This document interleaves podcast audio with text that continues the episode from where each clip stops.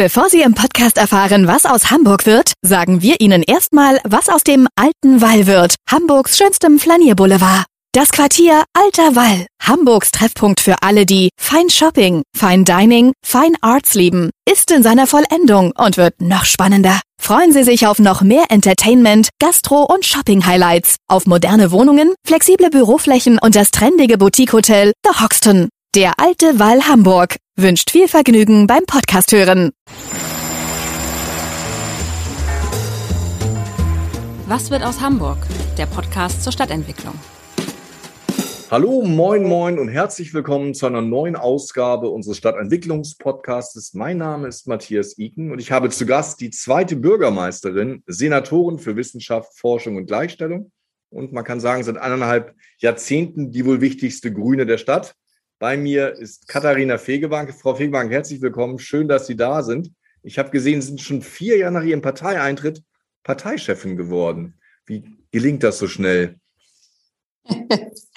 Ja, das klingt sowieso erstmal gewaltig. Ähm, das ist, glaube ich, damit verbunden, dass ich mich sehr schnell leidenschaftlich engagiert habe in der Partei.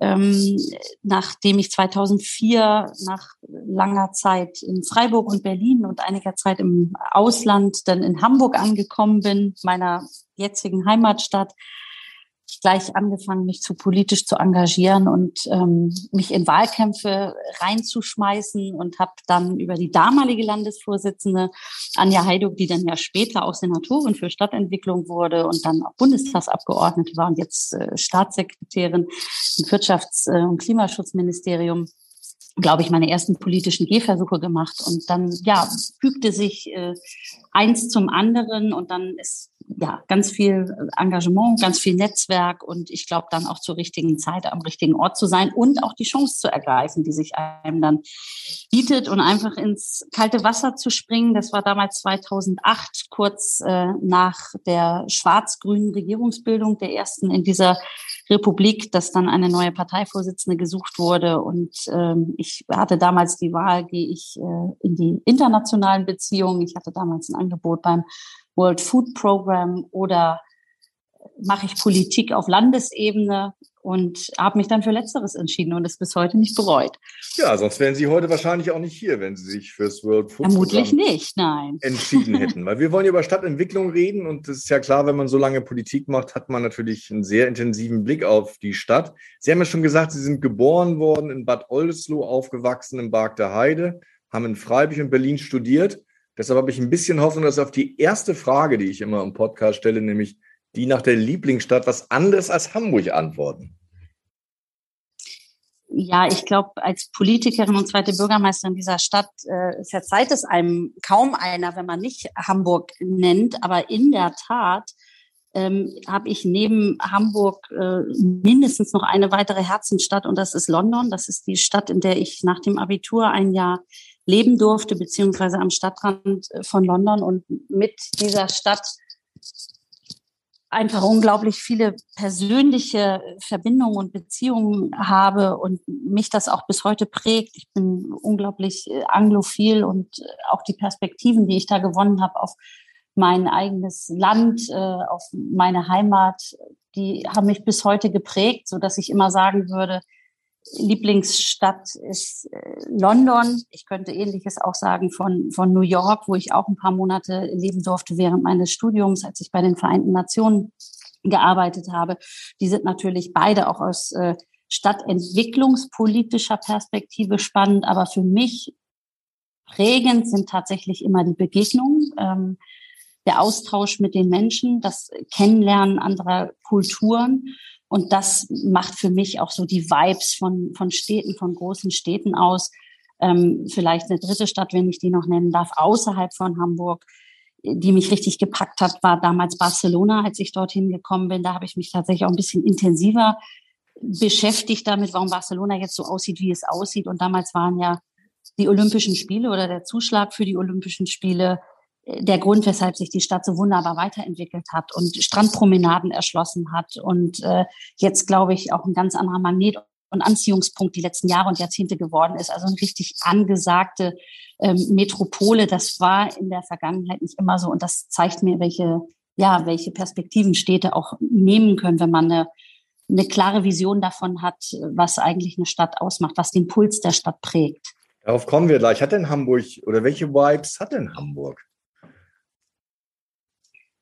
Hamburg hat für mich die Vibes einer wirklich coolen Hansestadt. Ähm, eine Lockerheit und eine Entspanntheit der Leute auf der einen Seite, auf der anderen Seite was Verbindliches, also das, das Kaufmännische, das äh, hanseatische Kaufmannstum und seit einigen Jahren, und deshalb sprechen wir ja heute auch unter anderem, äh, finde ich auch diesen, diesen Spirit, Heimat zu Hause für gute Ideen zu sein und wirklich auch ähm, am Puls der Zeit äh, von den neuesten Entwicklungen in Wissenschaft und, und Forschung äh, zu sein und darüber auch ähm, zunehmend internationaler zu werden, also immer attraktiver auch zu werden für Menschen aus aller Welt.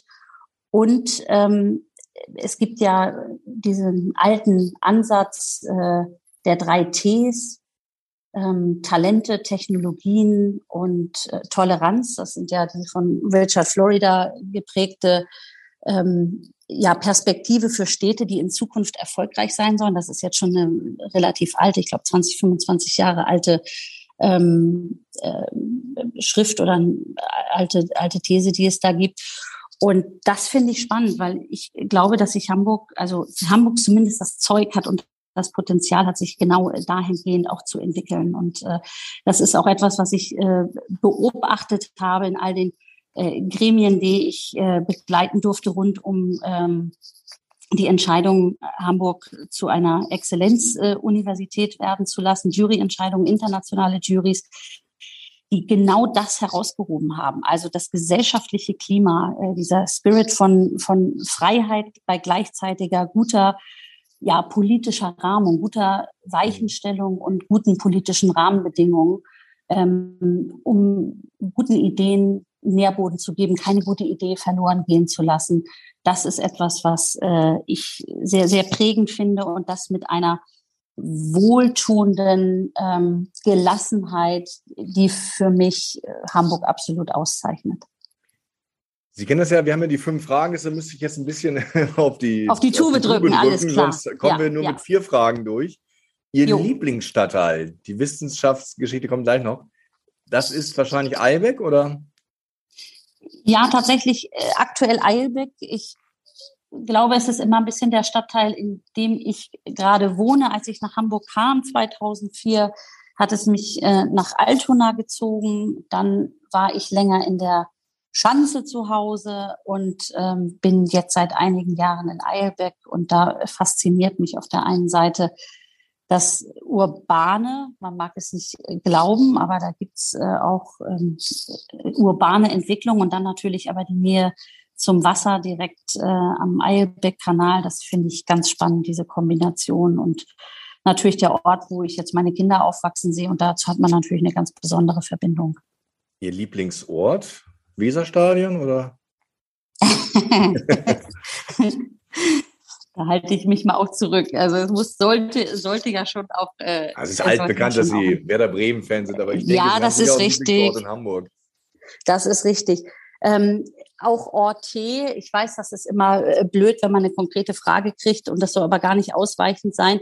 Lieblingsorte für mich sind die grünen Oasen. Also angefangen vom Ohlsdorfer Friedhof, äh, weltgrößter Park, Waldfriedhof, Parkfriedhof, äh, den es gibt, ähm, bis hin zu Orten an Alster und Elbe, also auf dem Altonaer Balkon stehend äh, und die Container einfahren sehen oder dann rüber zu gucken äh, auf die andere Seite der Elbe. Das äh, gibt einem das Gefühl von Heimat, aber gleichzeitig eben auch äh, Weite, auch äh, die Sehnsucht äh, raus rauszukommen und gleichzeitig aber auch äh, zu wissen, dass das in Hamburg alles ist, was man eigentlich was man eigentlich braucht, was ich auch sehr liebe, ähm, sind Orte wie das Rodenbecker Quellental, man lange spazieren gehen kann. Ähm, die Vier- und Marschlande, da gehe ich gerne hin, wenn wir Gäste haben, weil das den Kontrast so darstellt zwischen den verdichteten innenstädtischen Stadtteilen, aber dann auch das ländliche, was wir in Hamburg haben. Und das Erstaunen darüber, ist das wirklich noch Hamburg? Ja, das ist Hamburg. Wir haben sogar den einen äh, oder anderen wirtschaftlichen Betrieb äh, hier. Und das, das sind für mich einfach die schönsten Orte, wo man schnell raus aus der Stadt ins Grüne kommt und es gleichzeitig noch Hamburg ist. Ihr Lieblingsgebäude? Also ich mag das Rathaus, ich mochte es schon immer und ich mag es auch jetzt. Und es Sie ist für ja auch mich mal rein. ein, ein, ein Privileg. Ich, ich habe da ja sogar ein Büro und es ist für mich auch ein Privileg, ähm, dort, dort arbeiten zu dürfen. Und ähm, ich weiß, dass das Rathaus für viele Hamburgerinnen und Hamburger ein ganz besonderer Ort ist, weil es ein offener Ort ist, ein Rathaus, ähm, das alle einlädt, der Ort, an dem bei uns äh, auch, nicht nur, aber auch Demokratie äh, stattfindet ähm, und natürlich ein, ein baulich, ähm, auch architektonisch äh, sehr ansprechendes Gebäude mit einer, mit einer spannenden Geschichte. Und deshalb ist das Rathaus, das steht für mich einfach für, für sehr vieles und hat ja auch meine Hamburg-Geschichte in den letzten Jahren sehr geprägt. Deshalb würde ich sagen, das Rathaus. Und jetzt dürfen Sie nur ein Gebäude abreißen. Nur ein einziges.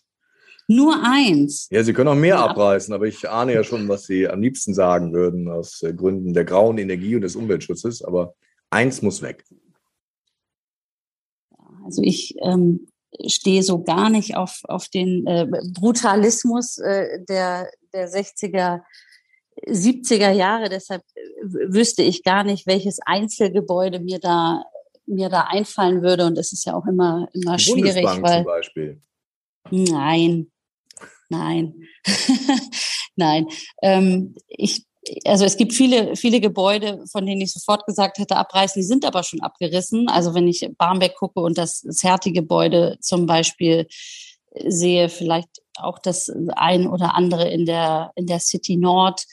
Ähm, also vor allem diese wuchtigen Brutalismusgebäude 60er, 60er, 70er Jahre. Und ähm, das ist vielleicht kein, das ist vielleicht kein Gebäude, aber ich weiß nicht, ob Sie vor Augen haben, den ehemaligen Barmbecker Markt. Da ist überhaupt kein Markt mehr. Da geht Mhm. jetzt eigentlich nur noch eine Habe ich mal gewohnt. Schneise. Ja, dann wissen Sie ja, dass das zumindest ein Ort ist, ähm, wo man gestalterisch stadtentwicklungspolitisch äh, nochmal richtig, richtig ran müsste. Also da was wegnehmen und das entlang äh, auch der magistralen Konzepte schön zu entwickeln. Ich glaube, das wäre eine große Aufgabe, von der die Stadtgesellschaft auch sehr profitieren kann. Ja, vielen Dank bis hierhin, Frau Fegebank. Ich habe die Tage ein schönes Zitat von Henning Vöpel gehört, der sich ja auch sehr intensiv mit der Stadt auseinandergesetzt hat. Der hat gesagt, lieber ein Regionalhafen und ein europäisches Boston, also bezogen auf die Universität, als ein Welthafen und eine Regionaluniversität. Würden Sie sich da anschließen?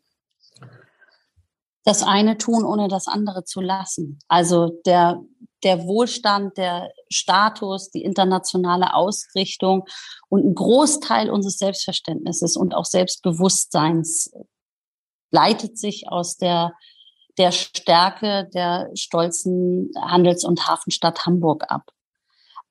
Aber wichtig ist, und da sind wir vielleicht äh, manchmal zu schnell selbstzufrieden, dass man da nicht stehen bleibt, sondern guckt, was eigentlich an Potenzial da ist, um die Stadt weiterzuentwickeln und gut in die Zukunft zu bringen. Und da spielt natürlich, ähm, da spielt natürlich das Thema Wissenschaft, da spielt das Thema Forschung, da spielt das Techno Thema Technologietransfer eine herausragende Rolle. Ähm, meine These ist auch, dass die Zukunft der Stadt ganz entscheidend davon abhängen wird, welche Investitionsentscheidungen jetzt und in den nächsten Jahren mit Blick auf die Stärkung des Wissenschafts- und Innovationsstandortes getroffen werden. Das heißt, das eine nicht gegen das andere ausspielen, weil natürlich Zukunft immer auf Tradition baut.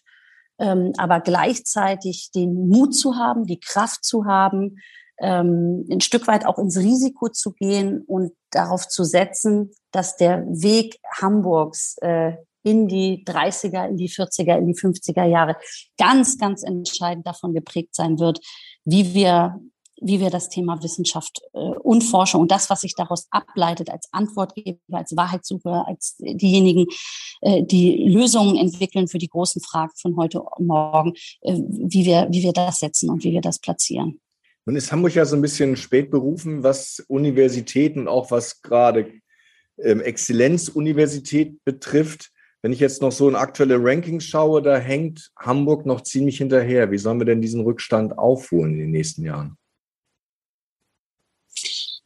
Spät berufen, aber dafür jetzt umso schneller. Also wir sind jetzt, um im, im Bild zu bleiben, ähm, sicherlich auf die Überholspur gefahren. Und wenn man sich einige Bereiche, einige Disziplinen anguckt, da sind wir wirklich Weltklasse. Gucken wir uns allein die Physik an, wo wir als einziges Bundesland äh, überhaupt mit zwei Clustern ins Rennen gegangen sind und diese auch äh, für uns entscheiden konnten. Und wir haben natürlich mit dem über Jahrzehnte gewachsenen Areal, das sich jetzt ja weiterentwickelt zu dem äh, Stadtentwicklungsprojekt und übrigens erstmals in unserer Geschichte und auch Deutschland und eigentlich europaweit einmalig ähm, ein, ein Gebiet, das ähm, getrieben wird durch die Wissenschaft, also Wissenschaft, Forschung als Treiber für, für ähm, äh, für Stadtentwicklung, das ist die Science City Hamburg-Bahrenfeld. Und da fangen wir ja nicht am Reißbrett an oder auf der grünen Wiese, sondern da haben sich jetzt über Jahrzehnte exzellente national und in Teilen weltweit einzigartige Forschungsinfrastrukturen, sehr teure Infrastrukturen ähm, entwickelt, die nicht nur mehr ein Nukleus, sondern schon viel, viel mehr sind, um wirklich die Entwicklung der Stadt mit, mit Blick auf, ähm, auf Innovationen auch voranzubringen. Und deshalb bin ich da bin ich da überhaupt nicht pessimistisch, sondern eher euphorisch, wenn ich mir angucke, welche Sprünge die Wissenschaft die letzten Jahre hier gemacht hat, getragen von einer engagierten Universität, von sehr engagierten Hochschulen und vor allem einem exzellenten Netzwerk aus äh, außeruniversitären Forschungseinrichtungen. Und ich spüre richtig, was sich so für ein Dominoeffekt breit macht. Ich sehe, dass äh, mich die Chefs, die Präsidenten der großen Einrichtungen von Helmholtz über Leibniz bis hin zu äh, Fraunhofer ansprechen und sagen, das, was da bei euch jetzt stattgefunden hat, das, äh, das ist spektakulär. Also man muss sich äh, mal vor Augen führen, dass wir das letzte Bundesland sind, das in die Fraunhofer Familie eingetreten ist. Und das ist noch gar nicht lange her, das ist ein gutes äh, Jahrzehnt her. Und wir haben jetzt sechs Einrichtungen, völlig unterschiedliche äh, Ausrichtung von 3D-Druck über Nanotechnologien, Zentrum für maritime Logistik, also sehr breit aufgestellt in enger Kooperation mit unseren Hochschulen. Und da entsteht gerade vielleicht noch etwas unter dem Radar einer breiten Öffentlichkeit, aber deshalb will ich das Augenmerk darauf lenken. Da entsteht gerade wirklich ein einzigartiges Ökosystem und das ist genau der Weg, den Hamburg gehen muss um künftig ähm, im Feld in der Liga der, der großen Regionen, der erfolgreichen Regionen mitzuspielen, im Wettbewerb auch vorne dabei zu sein. Und wenn man sich nochmal die äh, OECD-Studie anguckt, äh, die vor drei Jahren uns ja ein mäßiges Zeugnis ausgestellt hat, was die Innovationskraft, was die Innovationskraft angeht, muss man genau gucken. Da steht aus der Wissenschaft heraus sind schon die richtigen Impulse gekommen. Wo wir sehr, viel besser noch werden müssen, sind die Kooperationen, auch die Kooperationen im norddeutschen äh, Raum und natürlich auch die Vernetzung, Verdrahtung in die in die Wirtschaft hinein. Und das sind alles äh, alles Dinge, die wir jetzt, die wir jetzt bewegen. Und von daher geht es nur mit der Wissenschaft in die Zukunft. Und das, äh, ja, das euphorisiert mich geradezu, weil ich einfach weiß, welche Bedeutung es hat für die Zukunft, äh, für die Zukunft der Stadt. Da will ich mal ein bisschen Wasser in den Wein gießen. Ich war ähm, letzte Woche in dem neuen Infocenter Bahrenfeld, habe mich da ein bisschen umgeschaut. Das Desi liegt noch hinter einem hohen Wall eingezäunt. Vieles von dem, äh, was wir uns wünschen, ist noch äh, wirklich auf dem Reißbrett. Also da, da muss noch einiges passieren. Ja, das ist, äh, das ist richtig und das ist völlig klar. Also die Vision der Science City Hamburg-Bahrenfeld ähm, ist eine, die innerhalb der nächsten 10, 15, 20, 30 Jahre realisiert wird. Und das ist vor allem eine, die niemals fertig sein wird, weil Wissenschaft ein dynamisches, vielleicht das dynamischste Politikfeld überhaupt ist, weil man sich immer wieder neuen Fragen stellt, immer wieder neue Herausforderungen annimmt, äh, sicherlich auch die Forschungsprojekte immer auch auf die äh, aktuellen Fragen dann abstimmen muss. Aber das Gute ist doch, dass sich dort jetzt über die letzten Jahrzehnte etwas entwickelt hat, was unglaublich dynamisch ähm, jetzt vorangetrieben wird. Also wenn ich mir alleine angucke, was in den letzten zwei, drei Jahren an neuen Forschungseinrichtungen, an neuen Forschungsgebäuden dort entstanden ist, dann ist das wirklich in großer Geschwindigkeit passiert. Wir werden äh, in diesem Jahr noch ein neues Max-Planck-Institut äh, eröffnen dort. Wir haben im letzten Jahr das äh, Haber Gebäude eröffnet. Wir sind im Bereich des äh, Innovation Village. Wir haben da Start-up-Hubs äh, aufgebaut. Also da ist, da ist eine ganze Menge auf den Weg gebracht worden. Und wir sind dabei mit äh, Teilen der Universität, also der Physik, der Chemie, Teilen der Biologie, äh, dort äh, nach Bahrenfeld zu kommen, um das Ganze noch viel stärker mit Leben zu füllen. Und ich weiß nicht, ob Sie Gelegenheit hatten und dazu lade ich immer jeden ein, äh, dort über den Campus zu gehen. In der Tat, das ist äh, noch ein, ein äh, Sicherheits äh, Bereich, aber das wird sich jetzt mit äh, dem, dem Umzug der eben genannten Fachbereiche der Universität auch ändern. Wir haben dort jetzt schon knapp 3000 Wissenschaftlerinnen und Wissenschaftler auf dem Campus. Wir haben viele interdisziplinäre Forschungsgebäude jetzt schon dort, ähm, was ziemlich spektakulär ist, weil das für mich immer eine, eine internationale äh, Stadt schon für sich ist. Jedes Mal, wenn ich komme, sind Baustellen an anderer Stelle. Äh, Zufahrten haben sich verändert, weil schon wieder äh, ein neues Gebäude am Entstehen ist. Wir haben verschiedene Anmietungen jetzt vorgenommen. Wir haben für unsere Exzellenzcluster dort äh, äh, Räume, äh, Räume zur Verfügung gestellt. Wir haben einen neuen Forschungsbau für eines unserer Exzellenzcluster. Also da ist super viel Bewegung und ich glaube, was, was sehr viel stärker, und das zeigt ja auch Ihre Frage, was sehr viel stärker noch transportiert werden muss, sind die Geschichten, die dahinter stecken. Also die Geschichte von dem internationalen Standort. Die Geschichte von Wissenschaftlerinnen und Wissenschaftlern aus aller Welt, die gezielt dorthin kommen, weil sie nur dort die Anlagen haben, an denen sie ihre Arbeit machen können im Bereich Life Science, Medizin, im Bereich Biologie, im Bereich ähm, der Physik, der unterschiedlichen äh, Physikrichtungen, auch im Bereich der Chemie. Die kommen nur deswegen dorthin.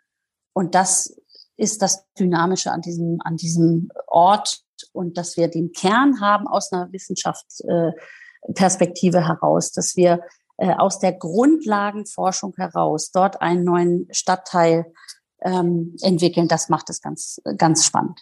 Wünschen Sie sich manchmal, dass es auch irgendwie so eine Art Leuchtturm gibt, so eine Art Science Center, was die Menschen dann nach Bahrenfeld lockt, weil bislang, klar, es gibt ein Besucherzentrum, aber es gibt jetzt noch nicht den Ausflug nach Bahrenfeld, um sich da irgendwie umzutun. Da muss ja noch ein bisschen mehr passieren, um die Stadtgesellschaft auch mitzunehmen. Auch das entsteht. Das äh, ist das äh, Desium, was da entstehen wird. Ähm, also der, der Ort selbst, der, der wird es ja sein. Es wird ein Stadtteil werden und ein Stadtteil, der erstmalig in der Geschichte unserer Stadt ähm, und auch im Vergleich zu anderen Wissenschaftsstadtteilen in Deutschland eigentlich seinesgleichen sucht. Also es ist nicht vergleichbar mit Adlershof oder Garching, weil es ein ganz neuer Ansatz ist, aus bestehenden, dort schon lang ansässigen Forschungsinfrastrukturen, Großgeräten, ähm, auch den besten ihrer Art, also aus der Grundlagenforschung heraus ein Ökosystem zu schaffen, das einlädt Startups, das einlädt Gründung, das einlädt äh, Unternehmen, sich dort anzusiedeln und vor allem, dass dann, wenn die, wenn die Science City sich weiterentwickelt, ähm, die Möglichkeit äh, bietet, dort zu wohnen, dort zu leben, äh, zur Schule zu gehen, zur Kita zu gehen und gleichzeitig äh, auch einen Beruf aus, äh, seinem Beruf nachzugehen. Und das macht es wiederum sehr spannend, weil wir gerade ja sehen, was ist eigentlich, was sind beliebte Stadtteile? Und das sind natürlich die, äh, in denen alles, alles innerhalb kürzester Distanzen zurückzulegen ist. Und ähm, das, das haben wir in den, in den verdichteten, in den urbanen Stadtteilen so. Und ansonsten haben wir in der Vergangenheit eher so gebaut, dass äh, in den Stadtteilen gelebt wurde, aber nicht zwingend gearbeitet. Und hier verbindet man beides. Also man vereint, was sehr lange getrennt war, nämlich Wohnen und Arbeiten. Und man hat Wissenschaft als Treiberin von Stadtentwicklung. Und das sind einfach zwei Dinge, die es so so bisher in, in Hamburg in dieser Konstellation nicht gegeben hat. Und das stimmt mich sehr hoffnungsfroh, äh, dass wir darüber das Wissenschaftsthema auch noch mal viel anfassbarer, viel erlebbarer machen. Und aber das konkret, wird der Leuchtturm das, wie soll sein. Das aussehen? Also braucht man da nicht irgendwie wirklich eine Art Leuchtturm, was die Menschen lockt? Also nur ein neuer Stadtteil muss es noch nicht sein, oder? Wenn ich in dem Stadtteil lebe oder wenn ich den Stadtteil so attraktiv finde, dass ich ihn mir ansehe, weil ich spannend finde, was da passiert, weil ich fasziniert bin von der Forschung, die da gemacht wird, weil neue Materialien entwickelt werden, weil Therapien für seltene Erkrankungen erforscht und äh, erforscht werden und entstehen, dann ist das doch für mich schon Hingucker und, und Hinfahrmoment. Und wenn ich selbst dort leben kann, weil ich äh, auch Teil äh, Teil der, der Science City bin, dann nochmal umso besser. Also ich glaube, dass dieser Stadtteil selbst so viel Strahlkraft äh, entwickeln wird, wie vielleicht jetzt die Elbphilharmonie, für die die Leute nach Hamburg kommen oder auch Hamburger sagen, äh, da will ich hin, das ist, das ist unser Wahrzeichen. Ich denke wirklich, dass, äh, dass ein, ein solcher Stadtteil genauso eine Strahlkraft auch ausüben kann. Ich habe das äh, gesehen in verschiedenen ähm, Delegationsreisen im Ausland, Israel, in den USA, aber auch in Großbritannien, wenn man nicht so weit äh, wegfahren will, wie faszinierend es ist, wenn Wissenschaft der Kern wirklich ist für Stadtentwicklung und dort Treiber wird. In Cambridge beispielsweise, das ist äh, das Cambridge-Modell, wo sich rund um wissenschaftliche Exzellenz herum neben Firmenansiedlungen, ähm, neben internationalen Forschern auch ähm, städtische Strukturen ähm, ansiedeln, weil es einfach, weil es einfach spannend ist, weil man da in ganz starker Interaktion steht. Und ich glaube, ich glaube, darum, darum geht es. Wenn wir jetzt darüber nachdenken, wie Hamburg 2040 oder 2050 aussieht, dann erstens mit einem sehr viel selbstbewussteren und äh, klareren Bild davon, was wir können, wo unsere neuen Stärken liegen, ähm, in einer anderen ähm, Wertschätzung, vielleicht auch anderen Begeisterung unseren Wissenschaftlerinnen und Wissenschaftlern gegenüber. Also alle haben früher irgendwelche Starschnitte von, von Sängern gehabt oder von Sportlern. Warum nicht Wissenschaftler? Und wir haben Top-Leute hier. Also ich glaube, ähm, dass es also um die Geschichten geht, die da zu erzählen. Hm, Wissenschaftler. nee, aber Von unseren Wissenschaftlern ja mit Sicherheit. Stichwort. Sie haben ja, haben ja auch lange in äh, Lüneburg an der Leuphania als wissenschaftliche Mitarbeiterin im Präsidium gearbeitet. Da gibt es ja so ein Gebäude, was über die Grenzen der Stadt hinaus die Menschen anzieht. Braucht sowas auch die Science City in Bahrenfeld?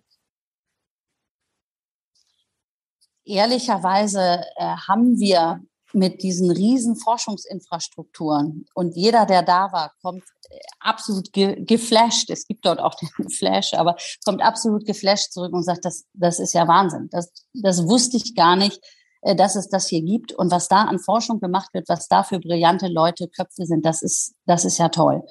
Und wir haben zum Beispiel mit dem European XFEL äh, quasi unsere Elfi unter der Erde. 3,8 Kilometer ähm, hellste, äh, strahlendste Röntgenlaser der Welt, den wir verbunden haben, Schenefeld und äh, Bahrenfeld. Und wir haben natürlich mit den äh, ganzen großen Elektronenbeschleuniger jetzt schon ähm, dort etwas, was es sich lohnt, was es sich lohnt anzusehen. Wenn ich über Leuchttürme in der Wissenschaft spreche, dann können das baulich interessante Gebäude sein. Aber ich glaube nicht, dass ein besonders spektakulärer Bau das ist, was dann Menschen dorthin bringen wird, sondern die Faszination, dass es wirklich gelingt oder dann gelungen ist in ein paar Jahren, aus der Wissenschaft heraus so einen Stadtteil zu entwickeln. Also dass man vor Ort schon jetzt drei, knapp 3000 äh, Menschen hat, die am, am DESI tätig sind, äh, jährlich 3000 Wissenschaftlerinnen und Wissenschaftler aus aller Welt, dass dazu mehrere tausend Studierende kommen werden.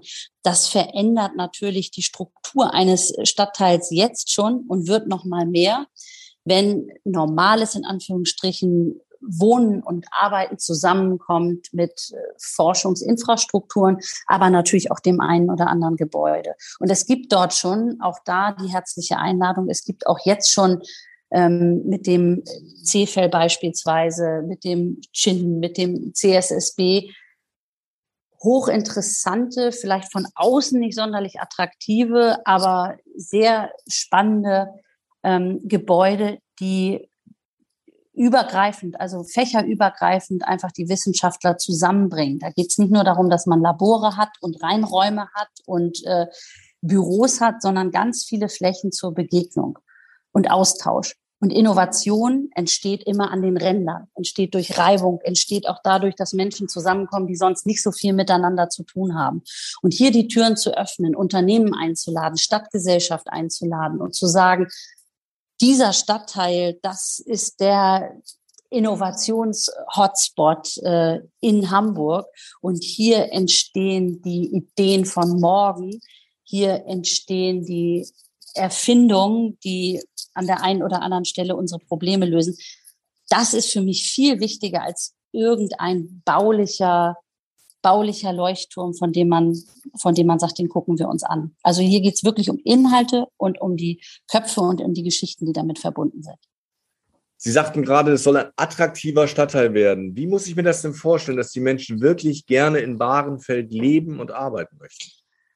Ja, dass tatsächlich alles miteinander verbunden wird. Äh, eigentlich im, im Sinne einer 15 Minuten Stadt. Das ist ja durchaus auch ein Konzept, das äh, viele Metropolen in der Welt äh, sich auch zum Maßstab gemacht haben, dass man nämlich innerhalb dieser 15 Minuten alles erreicht, was man braucht. Also, dass man dort lebt, die Arbeitsstelle nicht weit weg ist, dass man die Infrastruktur hat mit Kitas und Schulen, Arztversorgung, Einzelhandel, Sportstätten, äh, Freizeitmöglichkeiten. Und das wird jetzt natürlich alles mitgedacht.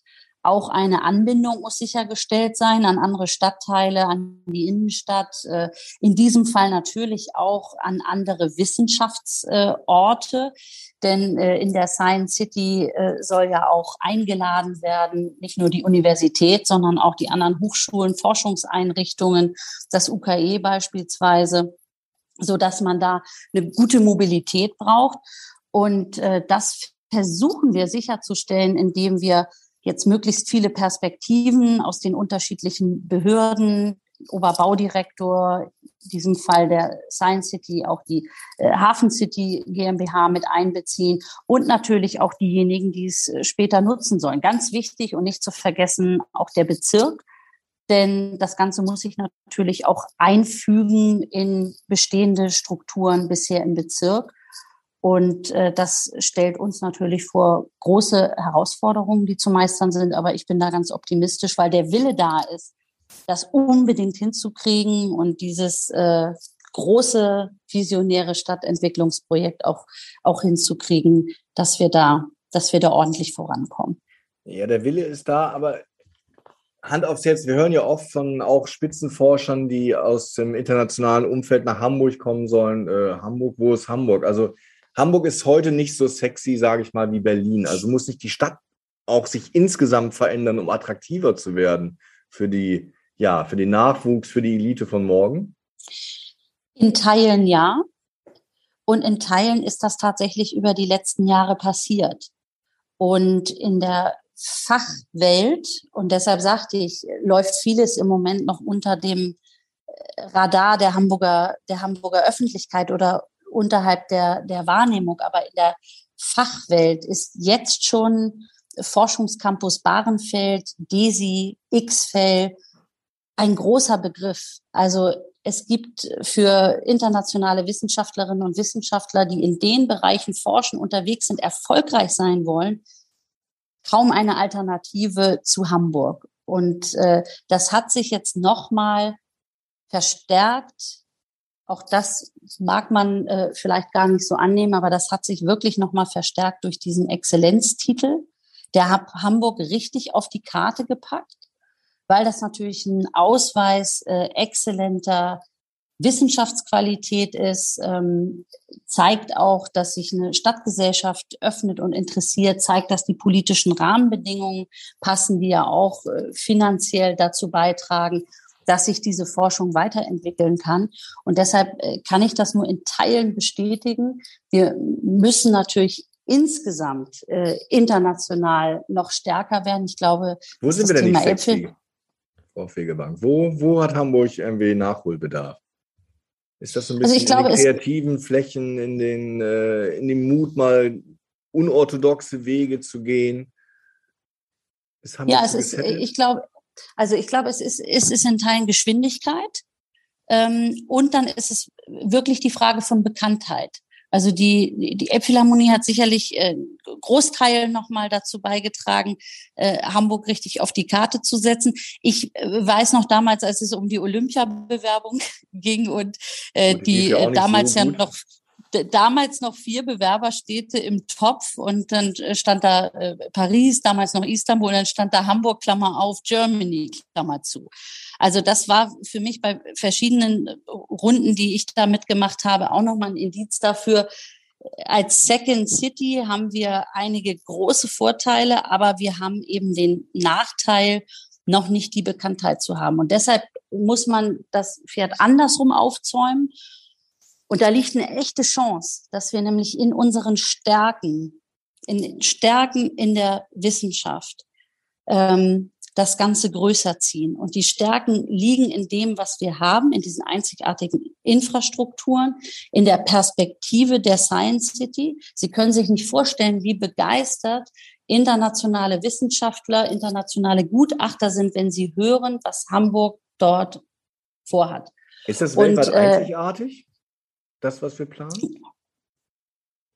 Ja, also wir sagen zumindest, wir vergleichen uns nicht mit den äh, Stadtentwicklungsprojekten Adlershof und Garching, weil die einen anderen Ursprung haben, weil wir aus einem äh, aus einer gewachsenen Infrastruktur heraus äh, eben diesen Wissenschaftsstadtteil errichten. Und das, was mir gespiegelt wird, zeigt zumindest, dass wir europaweit, ich kann nicht sagen, ob es weltweit noch ähnliche Vorhaben gibt, aber dass wir europaweit da wirklich einen Standard setzen, hm, das ist schon, das ist schon bemerkenswert. Aber das Thema Bekanntheit und in Teilen auch das Thema Geschwindigkeit und wirklich das Thema, hm, und das habe ich eben im, im Ausland auch anders gesehen, diese No Fear to Fail Mentalität. Also äh, keine Angst zu haben, vor dem Scheitern, Dinge einfach mal anzugehen und zu gucken, ob sie funktionieren.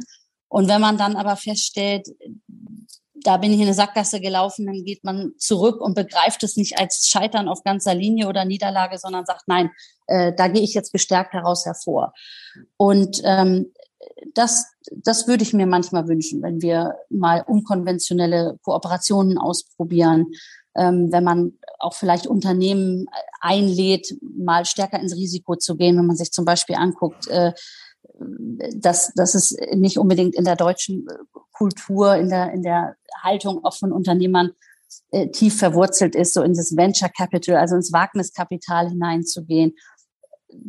Das ist in Israel, in den USA, ist das, ist das ganz anders. Und das begünstigt natürlich auch ähm, ein Klima in dem schneller mal was Neues entsteht, vielleicht auch Dinge verschwinden, wenn sie nicht erfolgreich sind.